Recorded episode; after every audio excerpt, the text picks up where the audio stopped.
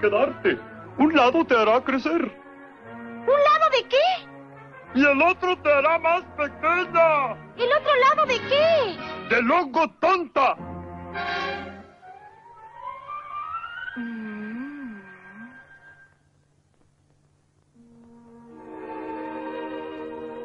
Un lado me hará crecer. ¿Mm? ¿Pero cuál será? Después de lo que ha pasado... Quisiera que... No me importa. Ya estoy aburrida de ser tan chiquita. ¡Ay, ay, ay, ay,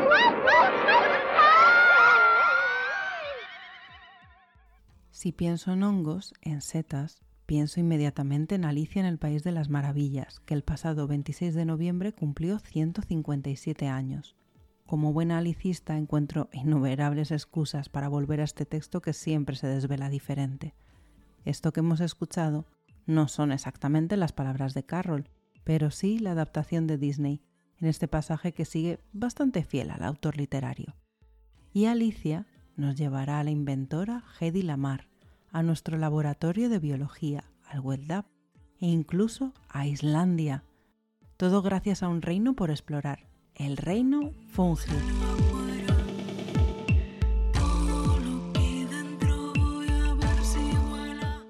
Los pasados meses hemos estado disfrutando de la residencia de una artista multidisciplinar que ya había pisado nuestro espacio, Marcia Matarese.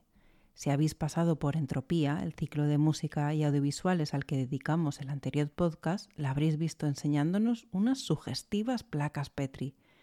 En esa ocasión, con Entropía, vino como arquea colectivo junto a Patricia Usero, pero estos meses ha sido la flamante ganadora de la beca Hedy Lamar, un programa de residencia enfocado a mujeres con el objetivo de eliminar las barreras de género en el ámbito artístico y tecnocientífico, como no podría ser de otra manera, llevando en su nombre a la inventora y actriz de Hollywood.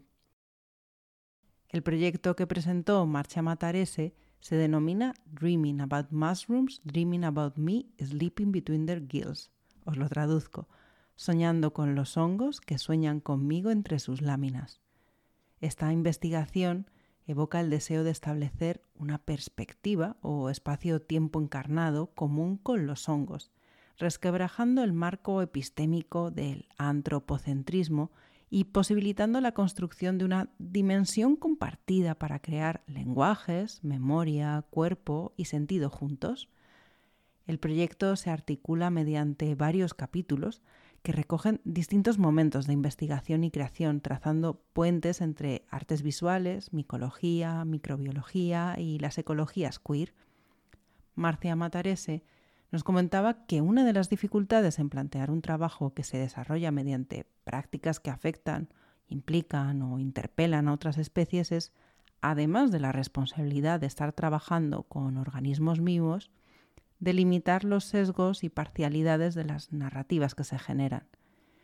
En el marco de la residencia Hedy Lamar cogió cuerpo el primer capítulo de esta investigación, la denominada Metabolic Affair I Eat You, You Eat Me. Os lo traduzco, romance metabólico, yo te como, tú me comes. En este capítulo, la investigación se ha focalizado en explorar las posibilidades de establecer un vínculo metabólico entre el artista, Marcia, y sus cultivos de hongos.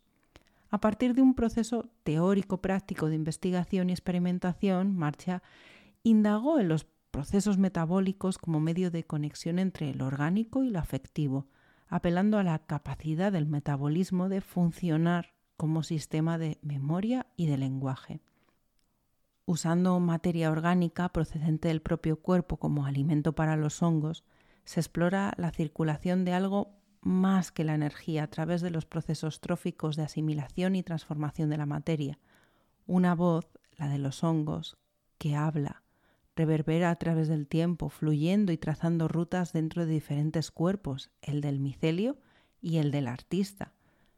Pero en este viaje por el reino de los hongos no voy a ser yo vuestra guía oficial. Yo solo he dado la bienvenida. Le cedo una linterna, por ejemplo, a Marcia Matarese que os contará de dónde viene y por supuesto os guiará por la investigación que ha realizado en Etopía. Yo trabajo mm, dentro, digamos, de lo que se pueda definir como el campo de las artes visuales, pero siempre en uh, un ámbito de investigación muy vinculado con la micología.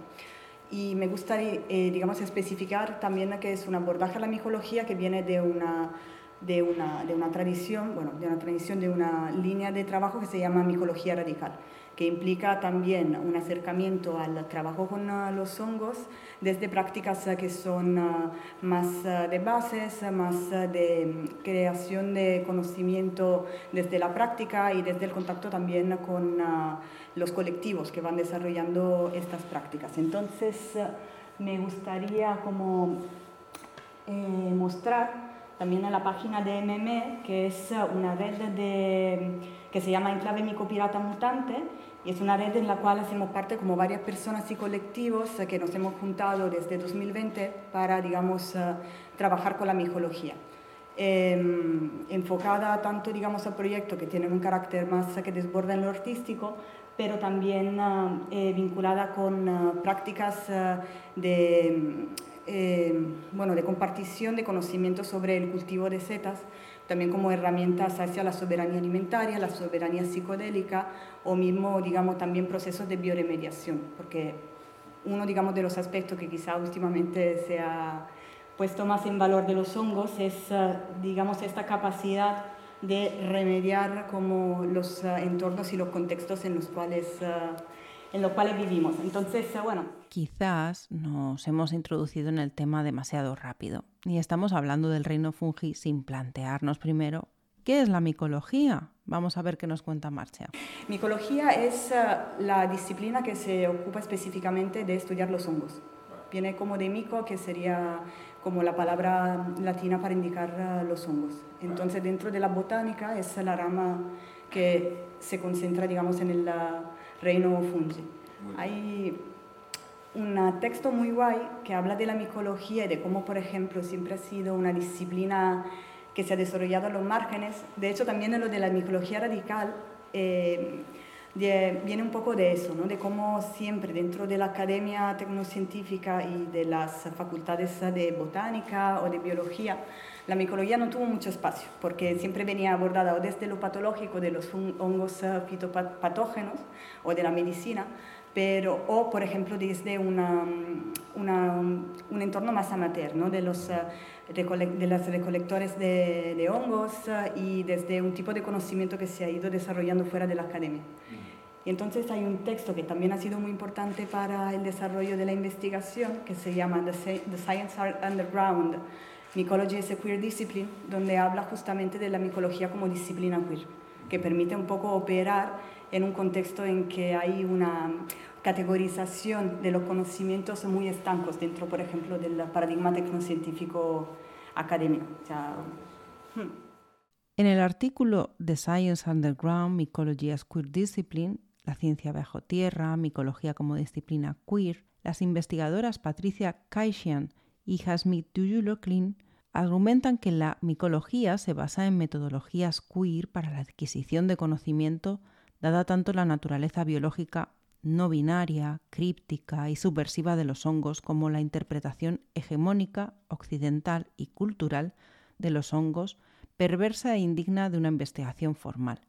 Este artículo, que podéis leer directamente en la web si lo buscáis fácilmente en vuestro buscador preferido, puede acercaros a esta aproximación tan interesante sobre la micología. Dicen ellas, la micología es una ciencia que por su propia naturaleza desafía paradigmas y deconstruye normas. La micología interrumpe nuestra concepción mayoritariamente binaria de plantas versus animales, sistemas de apareamiento de dos sexos y estructuras orgánicas discretas, apelando a metodologías no normativas y multimodales para la adquisición de conocimiento podemos intuir desde este artículo que atrapa con tanto interés a Marcia y a nosotras mismas, en este mundo en el que seguro no había reparado hasta ahora. Pero aún hay más, hay más lazos interesantes en los que indaga nuestra residente. Todas las personas que trabajamos con micología hay como una, una fuerza o como eh, una, digamos, algo que impulsa esa atracción que viene mucho desde una, una, fascinación, una fascinación por las setas, por los hongos, y entonces también hay como una, un tipo de motivación que es, bueno, muy desde el deseo y por el otro lado también que es un tipo, digamos, de, de campo muy de mm, eh, tecnología abierta, muy de código libre. O sea, todo los contextos en que me he encontrado trabajando con micología y todo, siempre hay como esa, ese impulso a compartir todo. Entonces me parece como algo muy, muy bonito.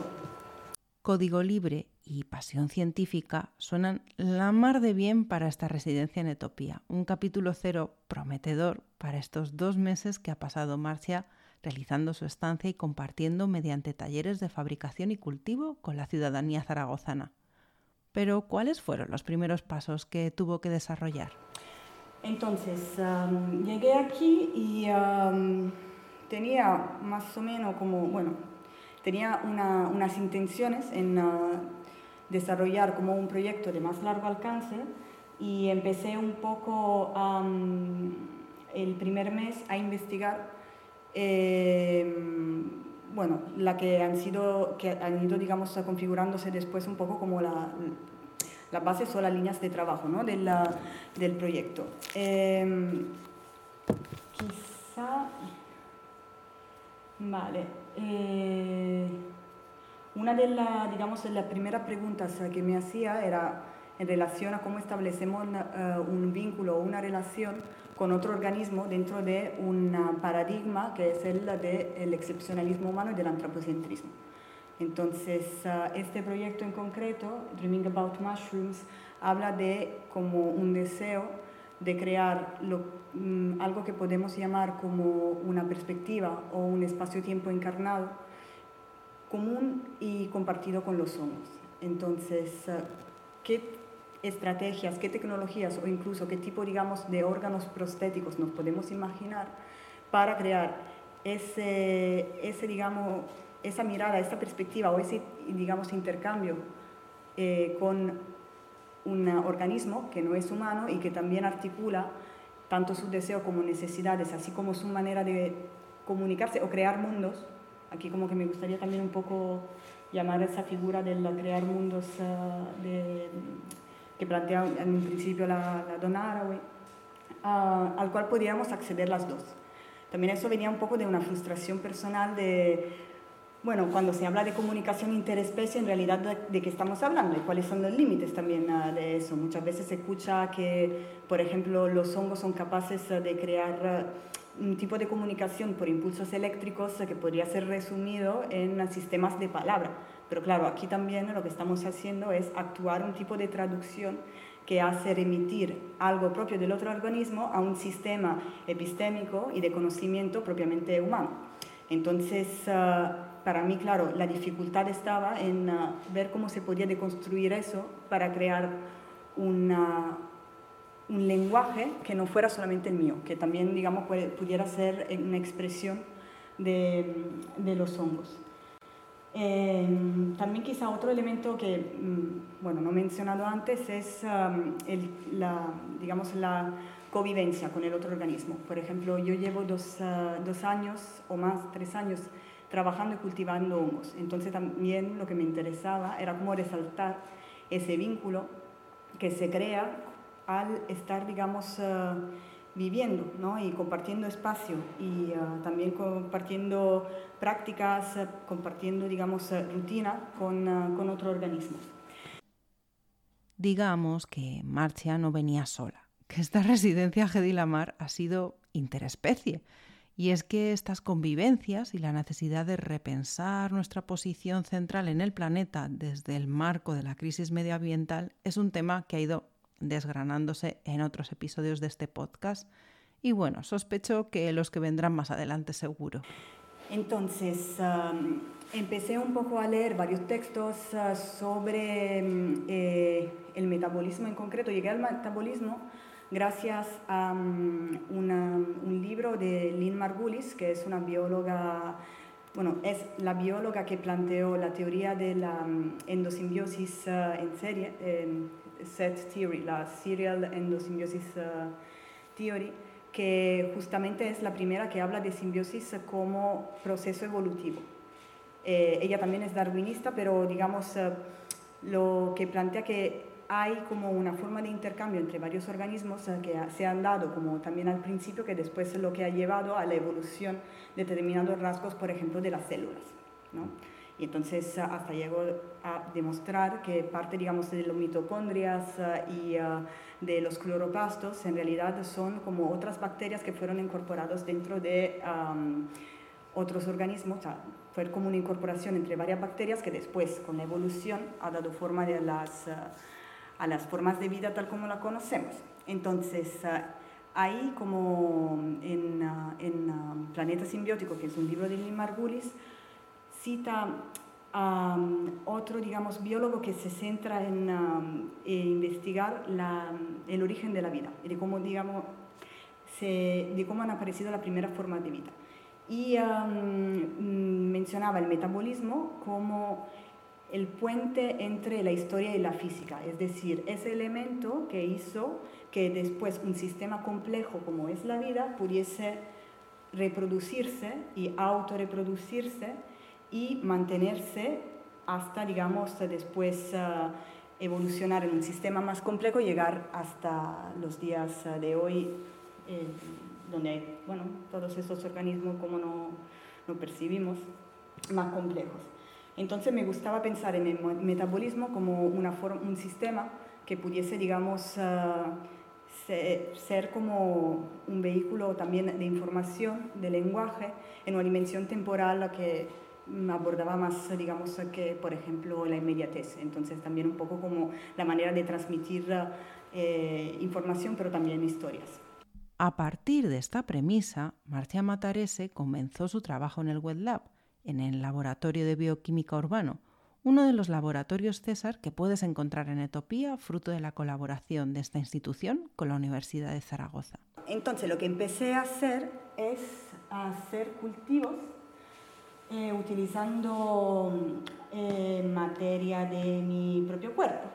Eh, esto también un poco venía del deseo de mm, crear como una relación quizá más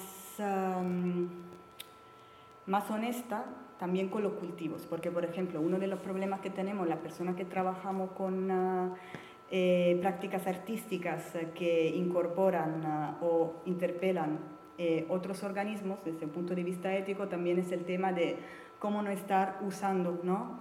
un otro organismo, cómo no estar capitalizando otro organismo. Entonces ah, me gustaba la idea de intentar practicar una cierta reciprocidad en base a algo que no podemos dar las unas a la misma. Entonces, eh, ahí digamos como lo más simple o lo más directo que se me ocurrió es en plan, si yo me las como, porque ellas no me pueden comer a mí.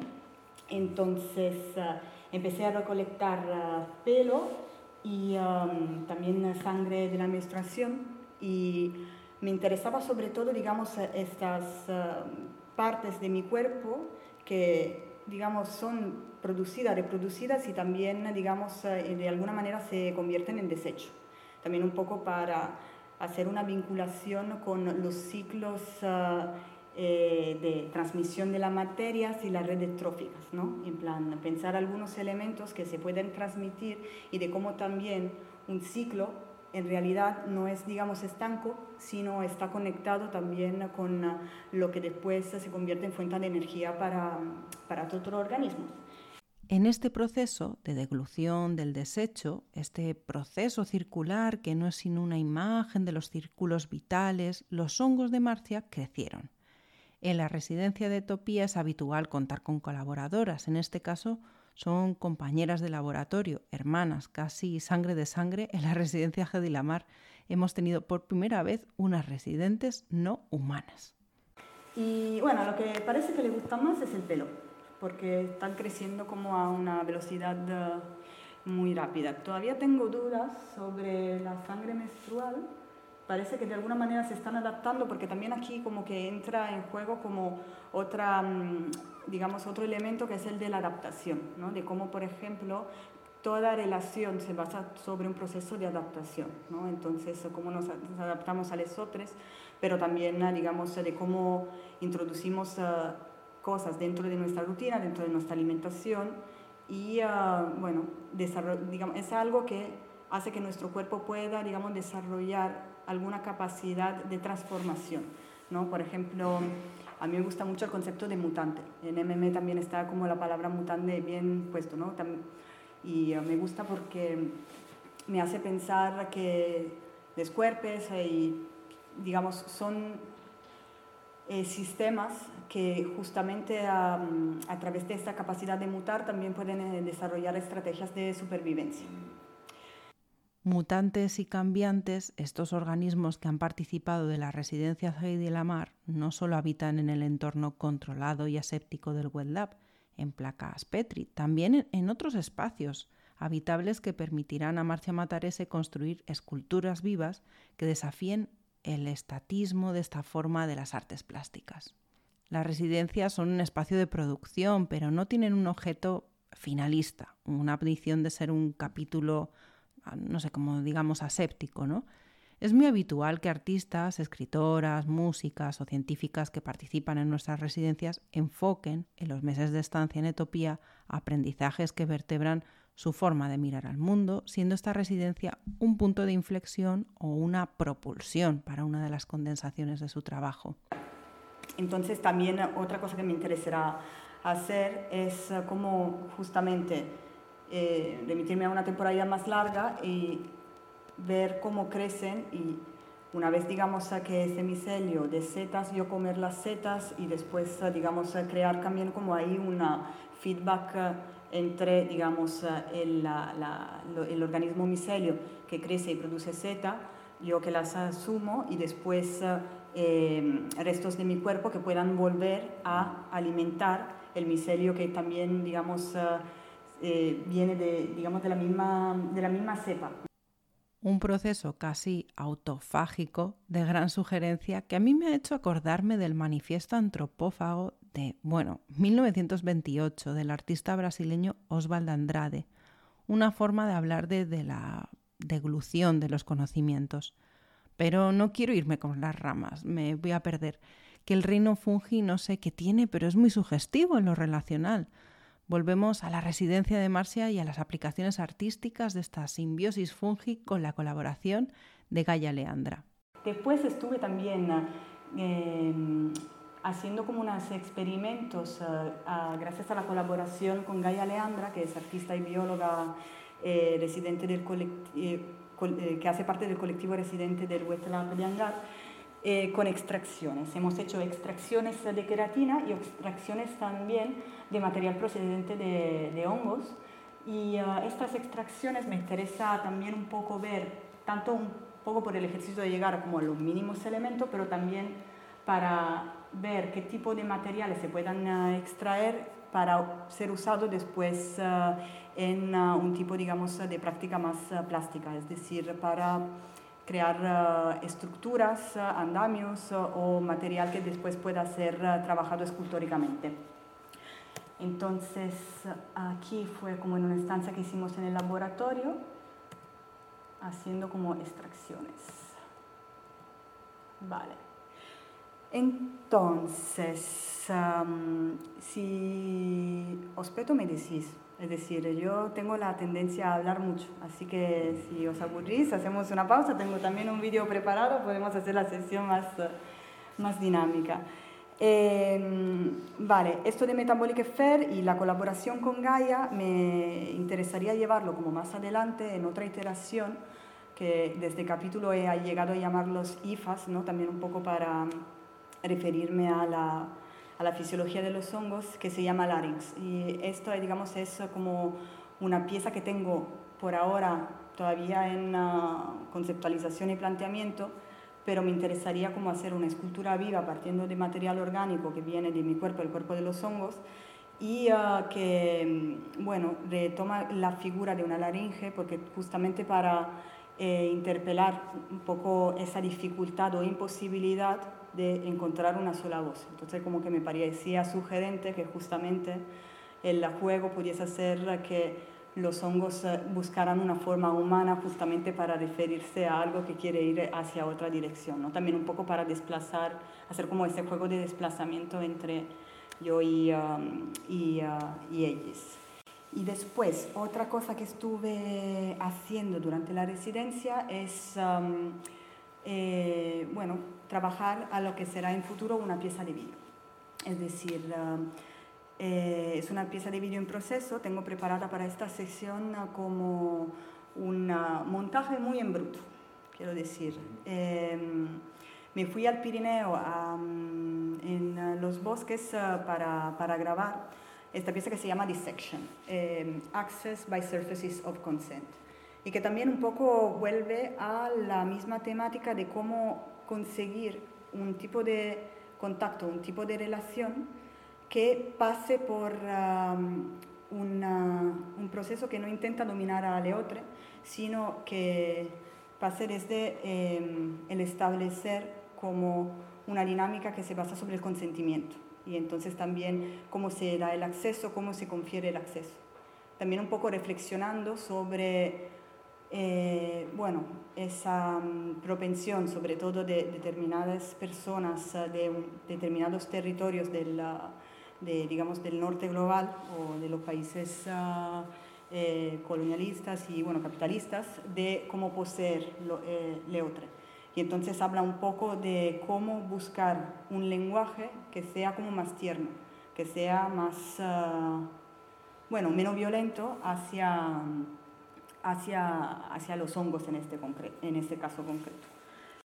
El proceso de aprendizaje de la residencia es como las placas Petri, que acompañan a Marcia, un proceso y como tal tiene esta condensación tentacular de largo recorrido. Digamos, el trabajo que he hecho con los cultivos y de cómo he ido como eh, encontrando ¿no? esa línea de trabajo como que da pie a mucha, digamos, investigación. Es decir, como, por eso me, lo que planteaba al principio como la residencia como espacio y tiempo fundacional realmente, digamos, ha sido así. Porque mm, al principio tenía como una propuesta que era muy amplia, que venía un poco en la búsqueda de esa como perspectiva común y también un poco para eh, buscar una, un abordaje que fuera más, eh, menos antropocéntrico. Y ahora, a cabo de estos dos meses, digamos, eh, tengo como unas líneas de trabajo concretas ya, digamos, asentadas. Es decir, tengo un trabajo con cultivos que ha empezado y que seguirá. Es decir, todos esos cultivos, digamos, eh, eh, ya están activos, eh, ya, están como produciendo um, como cuerpo, materia, pero también uh, conocimiento, que después uh, irá orientándose hacia esas formalizaciones. Es decir, uh, me ha servido mucho justamente para concretizar y como individuar también una línea de trabajo concretas, que no son tanto, digamos, como la inquietud o el marco conceptual, sino justamente los tentáculos que espero como desarrollar en el próximo año. Un camino que ya ha tenido un primer paso, una residencia interespecie que ahora queda a la espera de nuevos resultados y por supuesto aguardando la llegada de la siguiente Gedi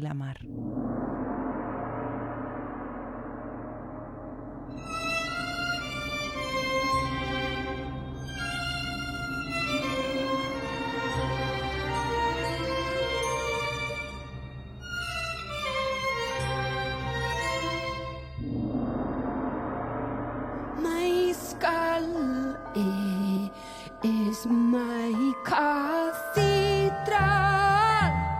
where this matrimorte.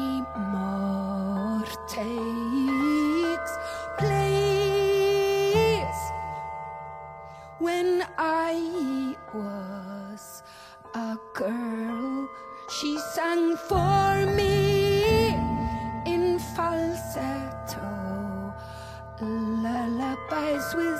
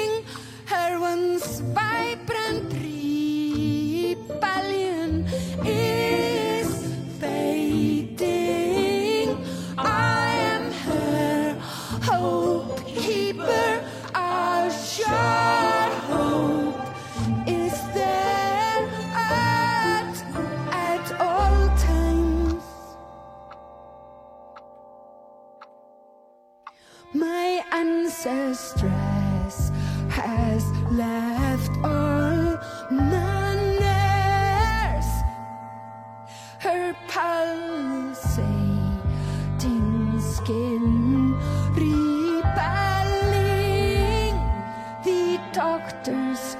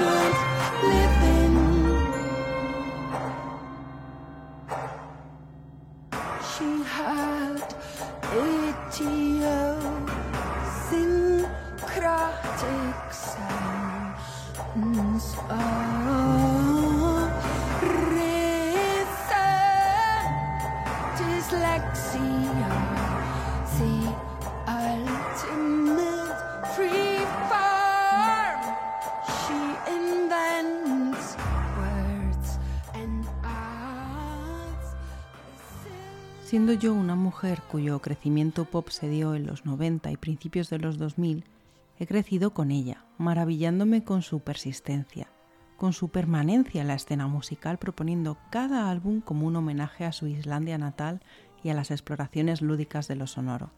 Hablo, por supuesto, de Björk, insigne creadora que precisamente en su último álbum Fosora se adentra como Marcia Matarese en el fascinante reino fungi.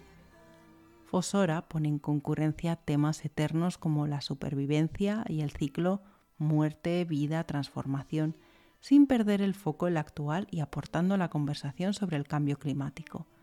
En Fosora regresa a la Tierra. No obstante, esta palabra es una derivación latina propia que se podría traducir como la que cava.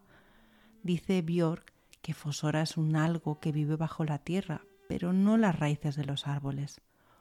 Un álbum de raíces, dice, de árboles sería bastante severo y estoico, pero los hongos son psicodélicos y aparecen en todas partes. Siguiendo otro de los pilares de su carrera, el juego, la artista islandesa decía esto a Pitchfork. Mi periodo fungus ha sido burbujeante y divertido, con mucho baile. Björk se sumerge en la faceta recreativa de los hongos y explora a través del tecno y los cantos tradicionales de Islandia como si fuera una radiografía de las asociaciones que los humanos hacemos con este reino tan fascinante y que nos es también tan desconocido, Björk también pone sobre la mesa el ciclo de la vida. Aunque Vulnícula, su LP de 2015, es un álbum explícitamente sobre el duelo, Fosora va un paso más allá y significa ese aprendizaje que hacemos sobre el duelo. Las pistas Sorrowful Soil, suelo sustrato tistre, o Ancestres, Ancestra, que es la que hemos escuchado antes precisamente, exploran la muerte como antagónica inesquivable de la vida, como un momento de celebración de la vida que se deja atrás, un ejercicio que parte de los cuidados intensos y extensos a su madre Hildur que falleció en 2018. Dice, por ejemplo, en, la, en el corte que hemos escuchado hace poco en Ancestres, la máquina de ella respiró toda la noche mientras ella descansaba. Reveló su resiliencia y luego no. En la entrevista concedida a Pitchfork cuenta su obsesión durante la pandemia por documentales como Fantastic Fungi, un film de Louis Barserberg sobre redes fúngicas en expansión. Yo estaba como, dice Björk, yo estaba como, no puedo entender por qué me interpela tan fuerte esto. ¿Es porque este virus se está moviendo, golpeando a todo el planeta? Los hongos, dice Björk, tienen un componente poético al descomponer plantas y animales muertos y reciclar sus nutrientes en el suelo. Los hongos crean nueva vida a partir de la muerte. También pueden digerir contaminantes, descomponer petróleo crudo y plásticos y almacenar carbono para reducir el calentamiento global un símbolo de esperanza rescatada. Los hongos son a menudo la primera vida que brota de la ruina nuclear, agrega Björk. Probablemente les irá muy bien después de... Mm, Ese después habla de la extinción humana, pero ella al parecer se resiste a abrazar ese término, por mucho que su último disco hable de ciclos vitales o de crisis climática, haciendo un giro optimista como sustrato que conecta todos sus trabajos sentencia. Si te acercas a su mundo, al de los hongos, en realidad nosotros lo estamos haciendo bien. En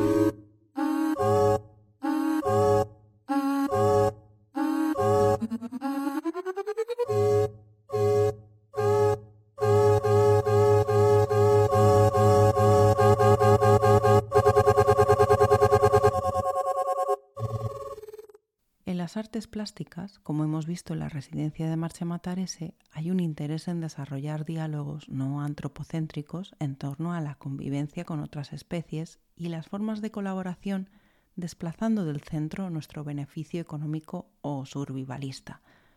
En esta reflexión se detiene la exposición Ciencia Fricción que pudo verse en Barcelona y que actualmente habita el Azcuna Centroa de Bilbao. En su capítulo Redes de Conciencia Bioquímica, encontramos un espacio dedicado a las plantas y a los hongos, con ejemplos de artistas y colectivos que trabajan con los hongos en mente. ¿Quién nos iba a decir, por ejemplo, que existe todo un museo del hongo? Se trata de una iniciativa chilena que combina prácticas artísticas contemporáneas con la investigación científica, acercando experiencias inmersivas a un público general que impliquen aprendizajes interdisciplinarios entre ciencia, arte y medio ambiente.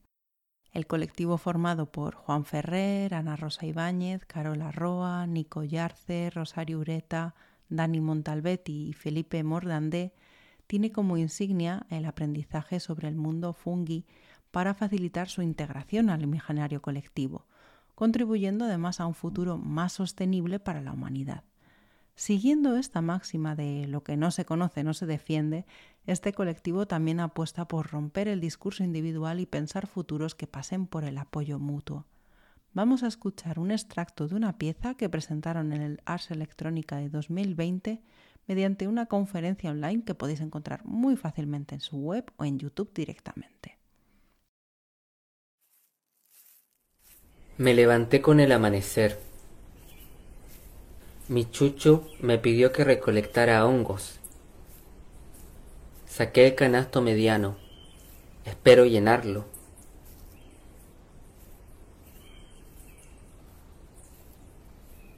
Chalieyu pichihuichilco. Ñenguichilco mulelo tufá. Mari mari pieyu. Huelulenta mi rucameo. Rupalenque yo entañitrecán. Que yo entañimeaul. Mongueleña en huichilco. Rupa rupa imita mi moñén. Felipe May. En los tiempos del Huichán tuvimos que salir de nuestra tierra. Ahora nos quedamos cerca del bosque. Debemos tomar lo que el Winculentu nos ofrece, me ha dicho mi chuchu. Este loyo está grande. Me iré por este lado. Parece que está más húmedo y puede haber más. Este extracto forma parte de Mapu Kuful, en una animación 3D creada por Sebastián Calfuqueo, en el que se dan a conocer los hongos comestibles locales de Chile a través del ritual indígena de la recolección de hongos. Un ritual que hemos escuchado en una hibridación entre español y mapuche y que nos traslada también a reflexiones en red en temas como la soberanía alimentaria, los bosques originarios, la explotación forestal, el extractivismo. Los hongos, como veis, siempre son un punto de partida para conversaciones que se expanden como ellos mismos. En la muestra ciencia ficción también se puede interactuar con la obra MyConnect de Sasa Spatial, un dispositivo de comunicación bioelectrónica entre humanos y hongos. MyConnect es un conector simbiótico entre especies que cuestiona la división antropocéntrica de naturaleza, humano, tecnología una experiencia de simbiosis en la cápsula de MyConnect, algo aislada, como se aíslan los cultivos microbiológicos en un laboratorio. La simbiosis se separa a propósito del entorno para que sea visible, audible y táctil para el visitante. Según explica la artista, la propia artista Sasa Spasal, el micelio fúngico parecía ser un organismo perfecto para formar un conector entre especies por múltiples razones – el micelio, como parte vegetativa del hongo, consiste en una masa de hifas ramificadas en forma de hilo, una estructura de red que puede ser diminuta, formando una colonia que es demasiado pequeña para ver o puede ser extremadamente extensa. Según la investigación sobre el crecimiento excesivo del micelio, se supone que es el organismo más grande del mundo. Para hacernos una idea de cómo de grande puede llegar a ser este organismo, os voy a dar este dato hay un enclave de 9,7 kilómetros cuadrados en el este de Oregón que ya albergaba un, un, crecimiento contiguo de micelio antes de los caminos madereros que lo atravesaron. Con un tamaño estimado de 1.665 campos de fútbol y una antigüedad de 2.200 años, este hongo ha matado varias veces el bosque que se encuentra sobre él. El micelio como organismo tan vasto y casi planetario Parece una red perfecta para Spasal para enchufarse en MyConnect y experimentar las oscilaciones de la corriente eléctrica que fluye a través de él.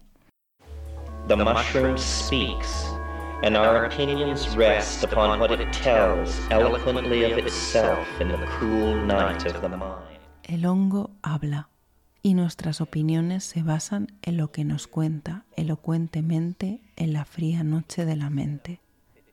Soy viejo, más viejo que la capacidad de pensamiento de vuestra especie, que es 50 veces más antigua incluso que la historia oral. Aunque llevo en la tierra mucho tiempo, vengo de las estrellas. Mi hogar no tiene lugar concreto, son muchos mundos que se reparten por el brillante disco de la galaxia, que permiten las condiciones para que mis esporas tengan una oportunidad de vida.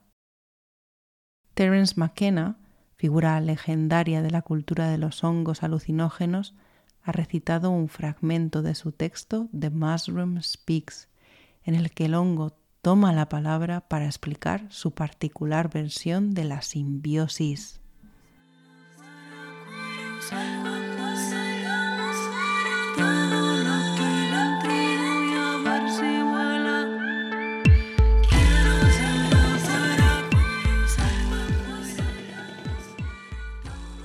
Con el hongo tomando la palabra a través de Maquena, finaliza este viaje por un reino que no deja de expandirse, que habita con nosotras este planeta que venimos a llamar Tierra.